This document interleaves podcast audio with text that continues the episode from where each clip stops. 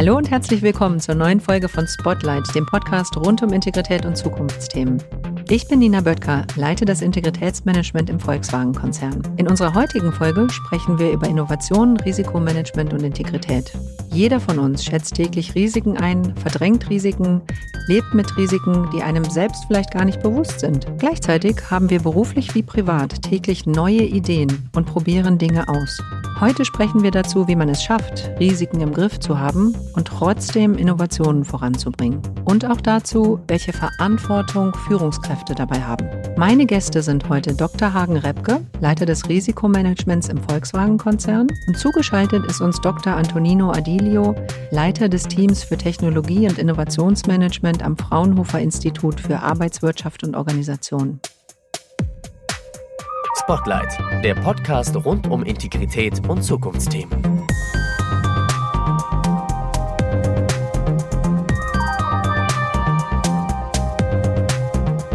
Gemeinsam gehen wir in den Dialog, offen, direkt und ehrlich.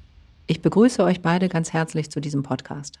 Hagen, ich würde gerne mit dir anfangen. Du bist Risikomanager im Volkswagen-Konzern. Wie würdest du meiner Oma den Job als Risikomanager erklären?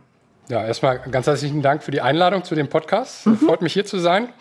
Ähm, ich würde wahrscheinlich so anfangen und versuchen zu erklären, dass eigentlich jeder tagtäglich intuitiv Risiken steuert, ohne es zu merken, ohne es bewusst zu tun.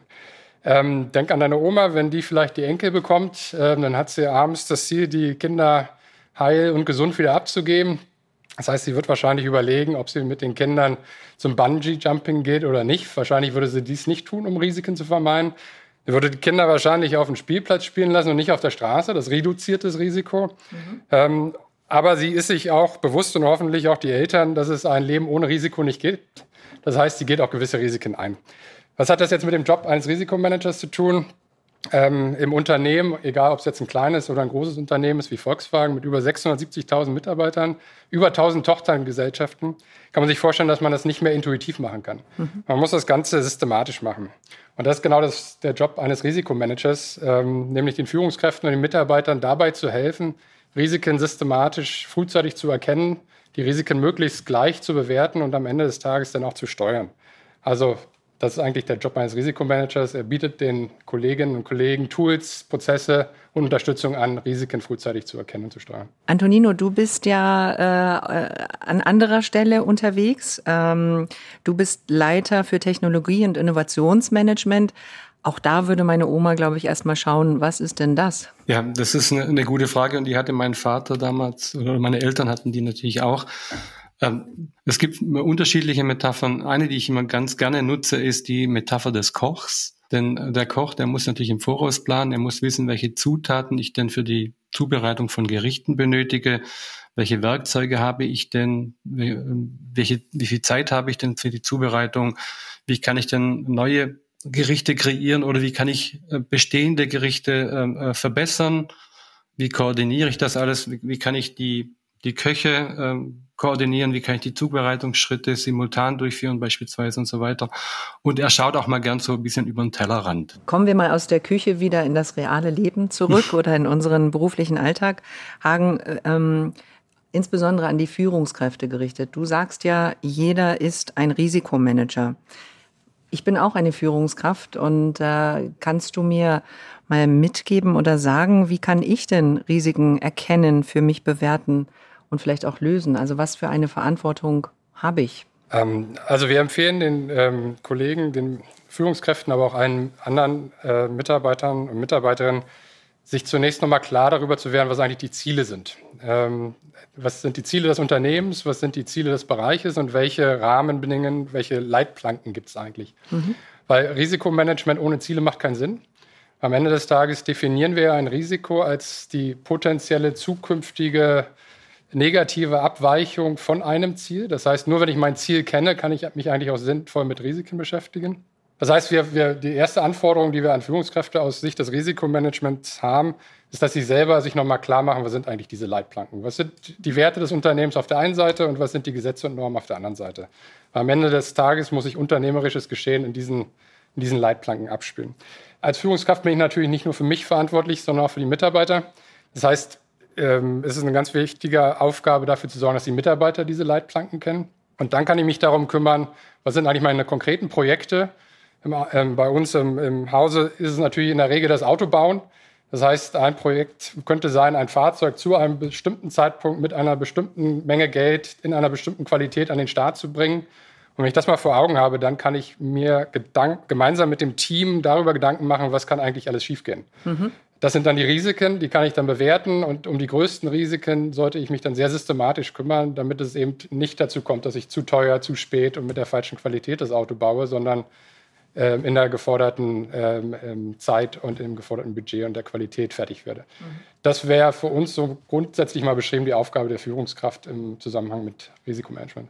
Antonino, du bist ja nun auch Führungskraft und du beschäftigst dich mit dem Thema Innovation. Also das ist ja etwas, was sozusagen dann über die gerade von Hagen erwähnten Leitplanken vielleicht auch hinausgeht. Ähm, was ist denn aus deiner Sicht als Führungskraft auch erlaubt, um im Team mutige Innovationen zu ermöglichen? Also ist Risikomanagement die Leitplanken da eher hinderlich oder wie siehst du das? Nee, eigentlich nicht. Ich sehe das ähnlich, ähm, weil bei Innovation grundsätzlich ja immer mit Risiken verhaftet sind, wenn man sich ja immer auf Neuland begibt. Und die Innovationshöhe beschreibt dann, ob man entweder in einer anderen Stadt ist beim Neuland oder in einem anderen Kontinent oder gar auf einem anderen Planeten. Das ist dann so das Radikalere. Und wir befinden uns ja eigentlich in einer Zeit, wo komplexe dynamische Ökosysteme existieren. So ein Auto ist super komplex, hyperdynamisch. Und die Rahmenbedingungen, die extern ändern sich. Also vorgestern kam irgendwann mal das, das Internet, ähm, hat es Einzug erhalten. Dann kam irgendwann mal 9-11, hat auch wieder Auswirkungen ähm, aufs Innovationsgeschehen haben, gehabt. Heute sind das so die Themen der Elektromobilisierung, der Digitalisierung. Und all diese Effekte in diesem Ökosystem äh, lassen sich natürlich nur schwer vorhersagen. Das Problem ist ähm, beim Risiko und Innovation eigentlich immer das, dass man die Ursachen-Wirkprinzipien immer schwerer abbilden kann. Also wenn ich was Neues integrieren möchte in ein Auto oder in, in, ein komplexeres Ökosystem. Das heißt jetzt aber, ich hätte gerne mal ein Plädoyer für das Innovationsmanagement, dass man sagt, hm wir brauchen Innovationen, wir wollen Innovationen und mhm. ähm, wir gucken dabei auf Risiken, aber wir lassen uns davon nicht bremsen. Genau, das ähm, äh, sollten Sie auch machen. Der Risikobegriff ist ja der Innovationsdefinition immanent. Eine Innovation ist per Definition ja eine im Markt erfolgreiche Invention. Und ob eine Invention erfolgreich im Markt ist, kann ich durch Risikomanagement bestimmen. Aha, wie funktioniert das? Ein ganz äh, triviales Beispiel ist, ich schaue halt, ob die Innovation, also wenn ich jetzt in mein Auto einen Massagesitz integrieren wollte, schaue ich halt, ob das irgendwas ist, was der Kunde A benötigt oder, oder gerne hätte oder ob das vom Gesetzgeber irgendwas Vorgeschriebenes ist. Und wenn es eins der drei äh, Kriterien, die man äh, da aufgesetzt hat, passt, dann wird man den Massagesitz quasi ingenieren, ins Auto einbauen und dann hoffentlich äh, erfolgreich verkaufen. Wir waren ja gerade bei den, bei den Führungskräften, also dann ist es die Aufgabe mhm. der Führungskraft, da auch zu gucken, Massagesitz, was sind da, was sind da die Risiken? Die Frage für mich ist, Gibt es sowas wie ein Schnellkochrezept? Also ich glaube, es gibt nicht die eine Antwort darauf. Ähm, es, es, kommt auf die Themen an, in denen man sich bewegt. Ähm, es gibt in der Risikomanagement eine Vielzahl von Tools, die den Führungskräften helfen können. Das sind Risikochecklisten in bestimmten Situationen. Das sind ähm, Szenarioanalysen, die immer beliebter werden, weil wir uns eben darauf einstellen müssen, dass es nicht mehr die eine Zukunft gibt, sondern dass es viele unterschiedliche Zukünfte gibt. Und wir wissen nicht, welche eintritt. Das heißt, ähm, das ist ein ganz, ganz interessantes Tool, ein mächtiges Tool, tatsächlich ähm, das, was noch nicht passiert ist, ähm, greifbar zu machen, zu beschreiben und dann zu bewerten, wie wahrscheinlich dieses Szenario am Ende des Tages ist, was der Impact dieses Szenarios ist und was ich dann tun kann, um dieses Szenario entweder gut zu bewältigen oder eben zu vermeiden, dass ich da überhaupt reingerate. Das ist etwas, was Volkswagen jetzt intensiv gemacht hat in der Corona-Krise wurden sich unterschiedliche Marktszenarien angeschaut und ähm, dann am Ende des Tages wurde eins für die Planung unterstellt, aber alle anderen werden natürlich im Auge behalten. Wir haben vielleicht noch ein weiteres Beispiel. Wir haben intern ein sogenanntes Role Model Programm, ähm, in dem die Führungskräfte in ihrer Rolle als Führungskraft, als Vorbild ähm, sich auf gewisse Themen entscheiden. Und da haben wir jetzt als Risikomanagement dieses Jahr erstmalig ein Thema reingebracht, das nennt sich Kamikaze ähm, oder Kill Your Company. Ähm, das ist auch eine Methode, ähm, das Risikomanagement. Also ich stelle mir mal vor, wie ich mein Projekt, was ich gerade verantworte, zum Scheitern bringe. Was kann dazu führen? Welche Dilemmasituationen gibt es? Welche Zielkonflikte? Und wenn ich das dann systematisch bearbeite, dann habe ich eigentlich schon gute Mittel, um zu sagen, naja, das sind genau die Themen, die in der Realität wahrscheinlich auch dazu führen werden, dass das Projekt scheitert oder eben nicht in, in Time ist.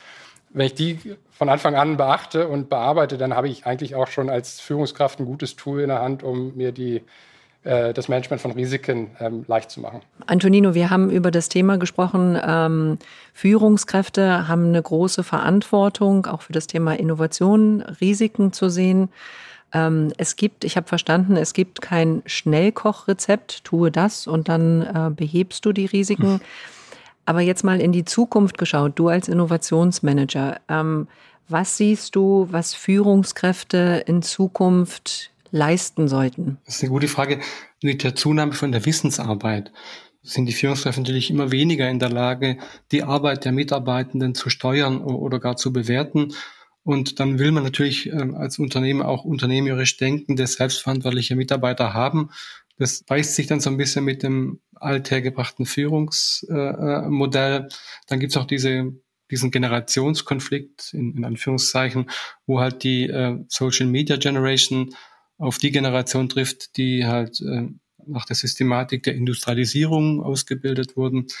Da zeichnet sich so ein bisschen ein, ein Wandel ab. Äh, der aber schon voll im Gange ist. Wir befinden uns eigentlich ganz aktuell in dieser Transitionsphase, wo man das alte Führungsmodell, äh, wo das alles noch besteht und wo ein neues aber im Entstehen ist.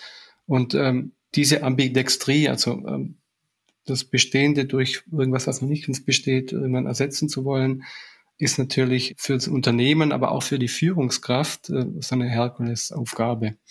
Und meiner Ansicht nach wird Führung in Zukunft immer mehr davon geprägt sein, ähm, dass man den Mitarbeiter motiviert, aber nicht im, mit, mit, mit Gehalt zum Beispiel, sondern eher mit, mit coolen Aufgaben, also Eigenständigkeit und, und Anerkennung, ähm, dass man die Diversität fördert. Das ist ein wichtiger Punkt, weil ähm, je diverser, das, da gibt es Studien, äh, Innovationsstudien dazu, die das belegen, je diverser eine Gruppe ist, desto innovativer wird der Outcome.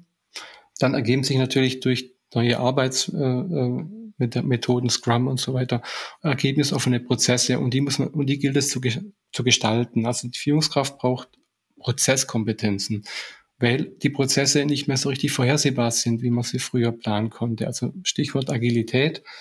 Dann kommt aus der Innovationssicht noch das große Thema Open Innovation mit rein. Also ich innoviere sowieso ja schon in, in Netzwerken, aber es wird immer, immer komplexer. Also ich rede immer von Hyper-Open Innovation Netzwerken.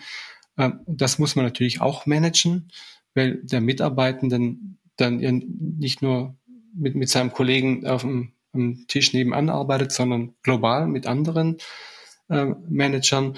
Und dann kommt so ein bisschen das Thema, ich habe es jetzt mal digitale Führungskompetenz genannt. Also jetzt gerade in dem Zeitalter der Corona ist es ja so, also bei mir, ich habe fünf, mit, sechs Mitarbeitende und die sitzen daheim, ich will. Und wie gehe ich damit um? Ne? Vorher saß man zusammen, wenn man halt ad hoc mal ein Meeting haben wollte, bin ich ans andere Büro und habe gesagt, komm, äh, Lukas, lass uns äh, hm, innovativ sein. Jetzt ist es alles ein bisschen anders. Das sind auch so Fragestellungen, die sich da auftun? Ich bin ja verantwortlich für den Bereich Integritätsmanagement. Kann uns denn auch Integrität dabei helfen, Risiken zu managen? Und wenn ja, wie kann das aussehen? Also ich, ich glaube, ähm, die, die Dinge, die für Integrität entscheidend sind, sind auch für das Thema Risikomanagement entscheidend. Es ist so, dass das Überbringen von ähm, schlechten Nachrichten immer noch nicht gern, unmittelbar gern gesehen ist im Unternehmen. Das heißt, wenn Führungskräfte oder Mitarbeiter über Risiken sprechen, dann sind sie manchmal die, auch die Überbringer der schlechten Nachricht ähm, da ist das vielleicht nur menschlich, dass es dann ähm, nicht immer auf Begeisterung stößt, äh, stößt sondern äh, vielleicht auch auf erstmal Verhaltenreaktionen. Das heißt, ich brauche als derjenige, der über Risiken berichtet, auch Mut. Ich muss standhaft sein. Ähm, ich muss aber auch bei dem Weg dahin zusammen mit anderen arbeiten. Ich kann Risiken nur gemeinsam bewerten. Die Risiken entstehen in der Regel nicht in meinem Bereich allein, sondern indem verschiedene Bereiche auf ein Thema gemeinsam draufschauen. Mhm. Ähm, das heißt, ich muss Brücken bauen ähm, und insofern, ähm, sind, ich muss andere Menschen respektieren, deren Meinung hören, ich muss zuhören Und ähm, ich glaube, das sind alles Dinge, die eben ähm, ähm, durch Integrität, durch integres Vorgehen gefördert werden. Insofern kann man fast sagen, dass Integrität auch ein Grundbaustein für ein funktionierendes Risikomanagement ist. Genau so sehe ich es eigentlich auch bei uns im Innovationsmanagement. Ich, ich sehe und auch viele andere Innovationsmanager sehen die Integrität als Grundkonstante für Innovation an. Welche gibt ja unter anderem vor, wie, wie ich innovieren soll. Im Kontext von Integrität fallen dann häufig Begriffe wie Vertrauen, Verantwortung, Fairness, Loyalität, aber immer mehr auch ähm, so Begrifflichkeiten wie Professionalität oder, oder Innovation.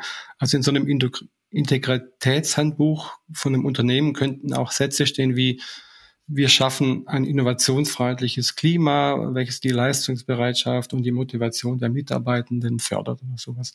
Sprich, Integrität ist auch ein ganz spannendes und ganz wichtiges Element bei der Innovation. Das heißt konkret, ähm, wie kann Integrität auch Innovationen vielleicht voranbringen, befördern oder beschleunigen? Ja, also wie gesagt, es gibt ja unterschiedliche Ebenen der Integrität. Zum einen natürlich die Integrität gegenüber den Mitarbeitenden. Ähm, ich schaffe ein innovationsförderndes Umfeld, mhm. damit meine Unternehmen, äh, meine Mitarbeitenden innovativer sind. Äh, aber ich habe auch eine Integrität im Kontext meiner Geschäftspartner, im Kontext der Gesellschaft, im Kontext auch meines Vermögens und meines Eigentums als Unternehmen, aber auch in, ähm, in, im Bereich der Kommunikation. Ich möchte gerne mal bei dem Thema Kommunikation bleiben, vielleicht auf eine Stück weit andere Weise. Mhm. Ähm, wir merken ja heute oder wir erleben, dass die Schnelligkeit in den Medien sehr enorm ist. Was heute im Gespräch ist, ist morgen teilweise schon unwichtig oder äh, überholt. Welche Risiken stecken denn in dieser Dynamik, dass die Welt sich tagtäglich verändert? Also Kommunikation ist ein Beispiel. Wir haben das Thema Digitalisierung, wir haben das Thema Elektromobilität. Alles verändert sich. Was ist da das Risiko oder was macht das? Ist das gefährlich? Also ich denke schon, ähm, einerseits ist ähm, das Thema Reputation, ähm, Image ähm, schwer bewertbar. Ähm, gleichzeitig sind sich aber alle einig, dass ähm, die re gute Reputation, das gute Image des Unternehmens mit der entscheidende Faktor ist für ein erfolgreiches Unternehmen. Und die Problematik ist, dass ich heute Entscheidungen treffe im Hier und Jetzt, die möglicherweise in zwei, drei, zwei bis drei Jahren bewertet werden. Und zwar nicht mit den Normen, Maßstäben von heute, sondern von in zwei äh, oder drei Jahren. Mhm. Ähm, das heißt, ich muss mir eigentlich ähm, heute schon Gedanken machen, wie sieht so ein Bewertungsmaßstab mit der Zukunft aus? Und bin ich in der Lage, das auszuhalten in zwei bis drei Jahren, was ich heute entscheide? Ähm, und äh, ich glaube, da das keiner wirklich vorhersehen kann, ist es wieder wichtig, ein solides äh, Fundament an Werten zu haben, die allgemein mhm. akzeptiert sind ähm, und sich dann auf diese auch zu stützen und das beizubehalten. Ähm, und, und, wenn es nicht gelingt, ähm, da haben wir selber ja Beispiele erlebt, wie schnell ähm, gewisse Themen auf einmal sehr kritisch betrachtet werden, obwohl sie so vielleicht überhaupt nicht intendiert waren. Ja. Antonino, als ich die Frage gerade in den Raum gestellt habe, hatte ich den Eindruck, du wolltest auch direkt darauf antworten. genau, also äh, Schnelligkeit ist natürlich ein, ein relevanter Risikofaktor und, und, häufig natürlich kein guter Ratgeber bei Entscheidungsfindungen, da wirst du mir zustimmen. Das, das ist so ein bisschen wie bei, beim Autofahren, je schneller, desto höher das Risiko. Na, also auch im Innovationsgeschehen ist es so, je schneller die Produktlebenszyklen sich verkürzen beispielsweise, desto eher habe ich ein Risiko, die Amortisation hinzubekommen. Je schneller so ein Trend aufpoppt und äh, auch wieder niedergeht, desto schwieriger wird es mit, äh, mit unseren Produkten oder mit, mit den Produkten diesen zu folgen und so weiter.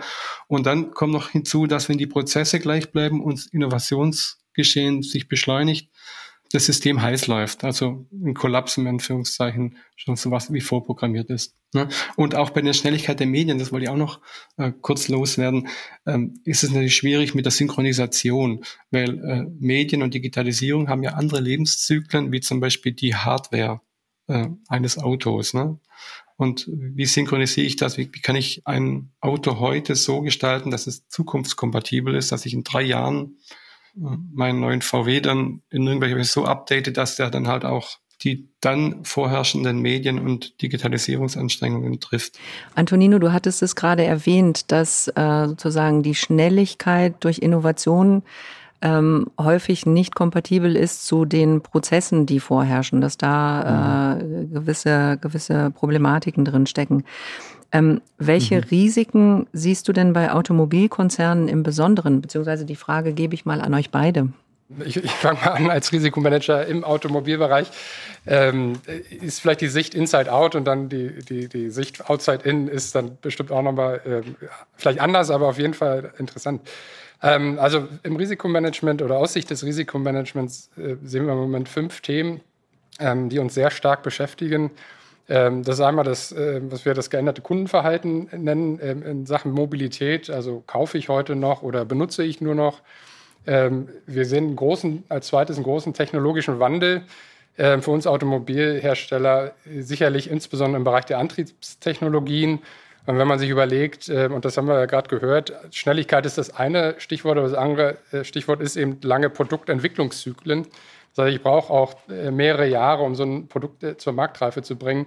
Das heißt, ich stecke erstmal sehr viel Geld am Anfang in die verschiedenen Technologien, ähm, beziehungsweise muss mich für die eine oder die andere entscheiden immer mit dem Risiko verbunden, dass am Ende der Kunde, der Markt äh, das nicht akzeptiert. Ähm, also zweites Risiko. Drittes Risiko, ähm, nicht nur für die Automobilindustrie, für uns alle ist das Thema Digitalisierung. Ähm, inzwischen sind 50 Prozent der Weltbevölkerung online. Ähm, das ermöglicht ganz neue Geschäftsmodelle, wenn wir an die Ubers dieser Welt denken oder an die Wimos, also die Töchter von Google und anderen, die heute im Bereich automobilen Fahren enorme Fortschritte gemacht haben. Ähm, wir haben als, als vierten Trend sicherlich das Thema Regular, Regulatorik. Ähm, zunehmend schnell, teilweise schlecht vorhersagbar, weltweit nicht unbedingt abgestimmt, was ähm, Automobilhersteller auch fordert. Und als letztes, ähm, insgesamt muss man sagen, die politischen Rahmenbedingungen machen das ähm, Wirtschaften nicht leichter. Wir, wir erleben vielleicht eine gewisse Regionalisierung der, der Globalisierung. Ähm, und die Risiken, die damit verbunden sind, sind auch klar. Das ist das Thema Zölle, das ist das äh, Thema Sanktionen, das ist das Thema Boykottaufrufe etc. Also von daher äh, es ist eine sehr spannende Zeit im Risikomanagement im Moment zu sein im Automobilbereich. Die Risiken gehen leider nicht aus. Also ich kriege ja gerade ein bisschen kalte Füße, wenn ich höre, äh, was für, was für Themen ein Risikomanager sich anschauen muss, ne? von geändertem Kundenverhalten über neue Geschäftsmodelle über Elektromobilität, Digitalisierung, internationale Regelungen und dann auch noch die Politik. Antonino, äh, warum macht es trotzdem Spaß, ein Automobilkonzern zu sein? Und was ist der Blick von außen vielleicht auch auf das Thema Innovationen in Automobilkonzernen? Also meine Perzeption deckt sich im Großen und Ganzen mit der, mit der eben genannten. Das sind quasi die, die großen Führer. Es fehlt noch oder fehlt eine weitere Komponente könnte der, der Wettbewerb sein, ne, der, der ja auch agil ist, der auch ähm, arbeitet. Es gibt natürlich den Wettbewerb, den man kennt. Ne? Also es gibt andere OEMs, die ein ähnliches Produkt äh, machen. Ähm, aber häufig auch im Automotive und in anderen Bereichen umso mehr noch kommen dann äh, neue Player in die Wertschöpfungskette mit rein. Um wieder meine Oma zu zitieren, die sagte schon, äh, Konkurrenz belebt das Geschäft. Also mhm. äh, die, die Risiken, die da jetzt sind und die ja gerade sehr gut beschrieben wurden, steckt da auch eine Chance drin? Ja, absolut. Wenn man sich nämlich Gedanken macht über, äh, über das Thema indirekter Konkurrent, könnte man ja den beispielsweise aktiv kontaktieren, angehen, sagen, liebe, also jetzt in dem Fall, liebe Dysons, ihr könnt coole Motoren machen, lasst uns doch gemeinsam versuchen, da was zu machen. Und ihn quasi so als, in Anführungszeichen, Zulieferer äh, zu sehen, äh, mehr denn als äh, direkten Konkurrent, der dann selber ein eigenes Fahrzeug auf den Markt bringt. Also man kann sich strategisch ausrichten, wenn man dann weiß, wer denn in Zukunft vielleicht äh, mitmischen könnte oder mitmischen will, äh, würde. Antonino, du hast ja einige Publikationen veröffentlicht und in diesen sprichst du auch mhm. von einem notwendigen Wandel in der Denkweise, wie Innovation betrieben werden muss. Du hast das gerade schon gesagt, ne? wenn neue mhm. Player auf den Markt kommen, dass man dann äh, auch da nochmal motiviert werden kann, äh, Dinge anders zu denken, anders zu sehen. Aber was meinst du denn mit der neuen Denkweise? Also ähm, die Herausforderung äh, bei der Innovation ist ja, ist ja die, es gibt unterschiedliche Ebenen. Es gibt die inkrementelle Innovation. Das ist die Innovation mit einer geringeren Innovationshöhe, die halt ein Produkt zum Beispiel oder eine Dienstleistung oder ein System, das man hat, inkrementell verbessert, also in kleinen Schritten verbessert. Bei inkrementellen äh, Innovationen ist es häufig so, es existiert schon ein Produkt, es existiert auch schon leider ein Wettbewerb. Man befindet sich in diesem sogenannten Red Ocean und ähm, dort zum Beispiel Marktanteil zu generieren oder halt überhaupt äh, äh, zu überleben, geht nur äh, dadurch, dass man halt entweder inkrementell innoviert, also ein bisschen was verbessert, das machen aber die Konkurrenten auch. Und irgendwann geht es relativ schnell in den Preis und sagen kann, okay, dann mache ich es halt günstiger, günstiger und man kommt in die sogenannte inkrementelle Falle. Das heißt, der Konkurrent macht es dann auch günstiger und irgendwann gibt es dann äh, Hauen und Stechen. Äh, viel spannender, statt inkrementell zu, äh, sich zu verbessern, ist quasi so ein bisschen in Anführungszeichen radikaler vorzugehen, zu sagen, okay, jetzt lass uns doch mal nicht den nächsten, sondern den übernächsten Step denken. Das hat natürlich auch die Herausforderung, je radikaler eine Innovation, desto weniger planbar ist es. Und äh, manchmal ist es auch so, da gibt es Fallbeispiele, dass auch eine Inkrement, äh, scheinbar inkrementelle Innovation zu einer radikalen wird. Ein Beispiel wäre dieses iTunes. Ne?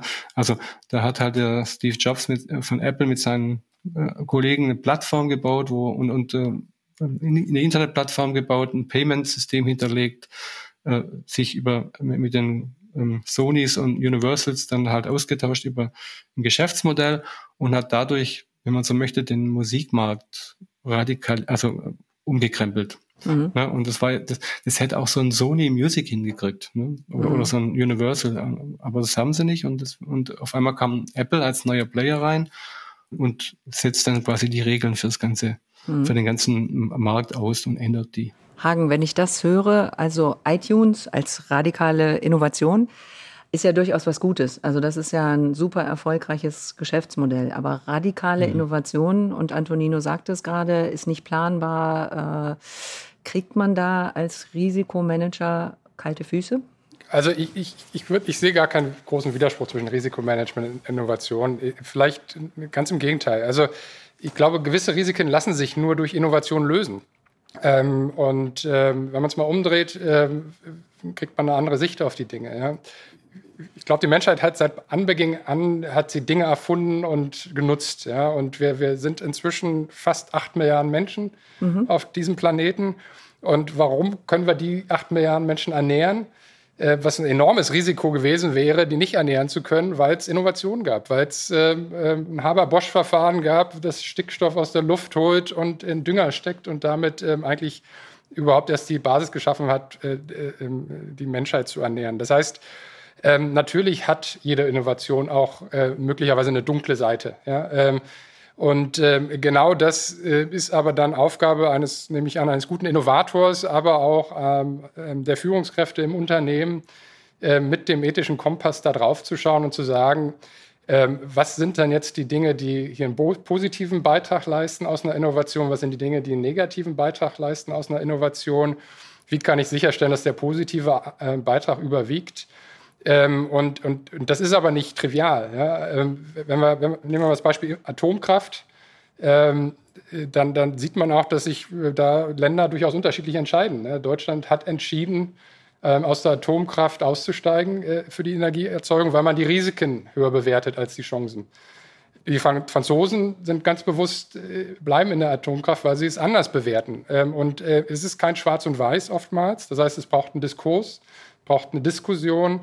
Ähm, und insofern, glaube ich, ist das wieder eine Rolle des Riskmanagements, äh, auch bei Innovation diesen Diskurs zu fördern ähm, und am Ende eine bewusste Entscheidung zu treffen. Ich glaube, das, und das ist nochmal das, um zu deiner Oma zurückzukommen, ähm, zum Unternehmen. Es, es, sollten möglichst viele bewusste Entscheidungen über die wirklich wesentlichen Risiken getroffen werden und die sollten nicht intuitiv aus dem Bauch raus getroffen werden. Ich habe gerade in diesem Gespräch den Eindruck, dass Innovationsmanagement und Risikomanagement echt Hand in Hand gehen. Ne? Also dass die sich äh, gegenseitig sozusagen auch verstärken können, dass sie Sicherheit geben, ähm, dass am Ende ähm, auch fortschrittliche Dinge dabei rauskommen.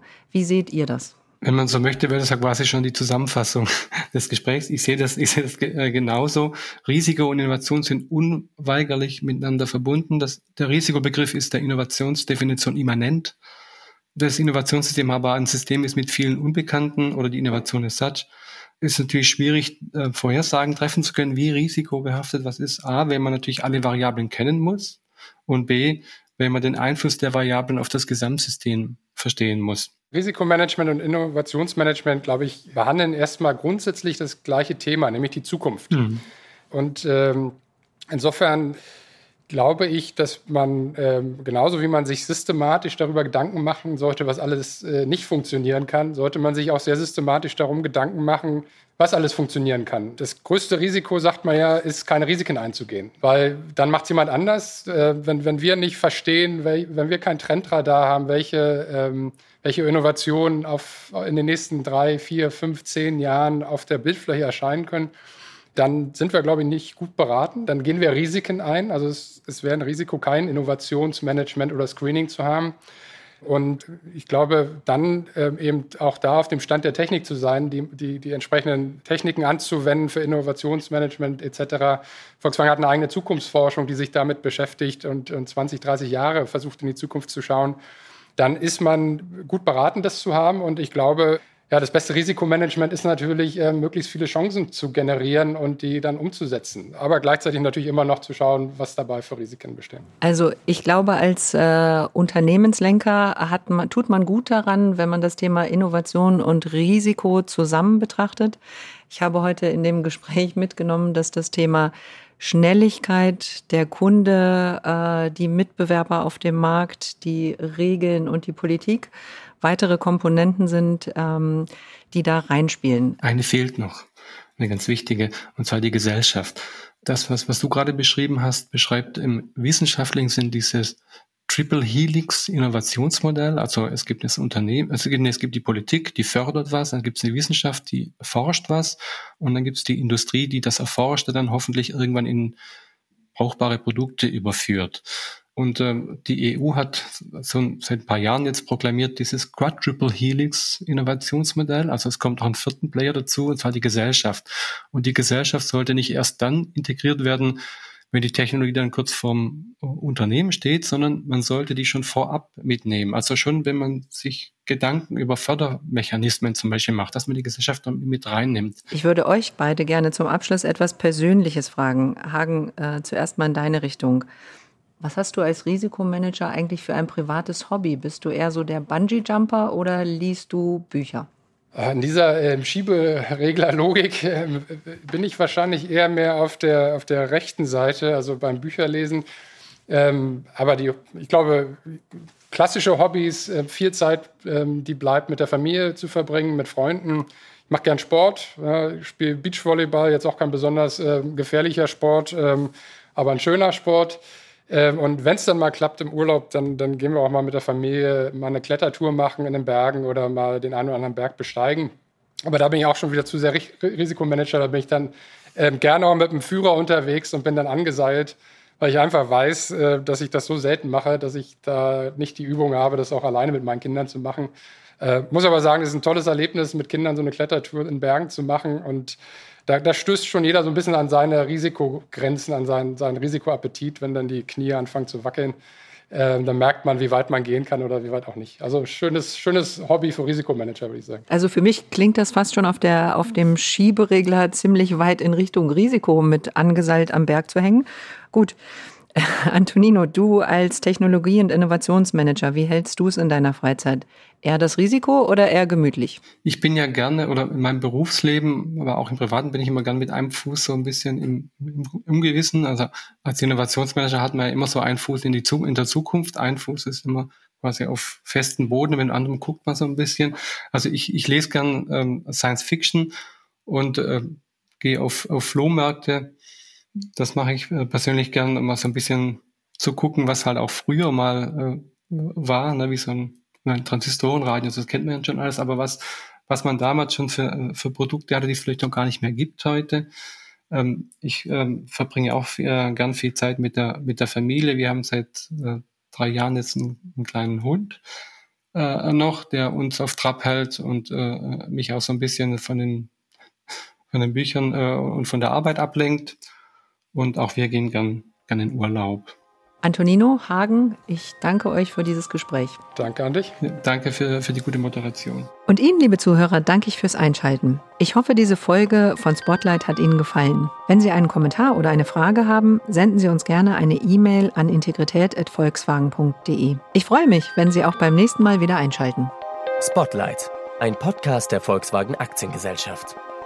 Spotlight erscheint regelmäßig auf iTunes und Spotify. Weitere Informationen zum Podcast, zum Integritätsmanagement der Volkswagen AG und zum Strategieprogramm Together for Integrity finden Sie auf www.volkswagenag.com.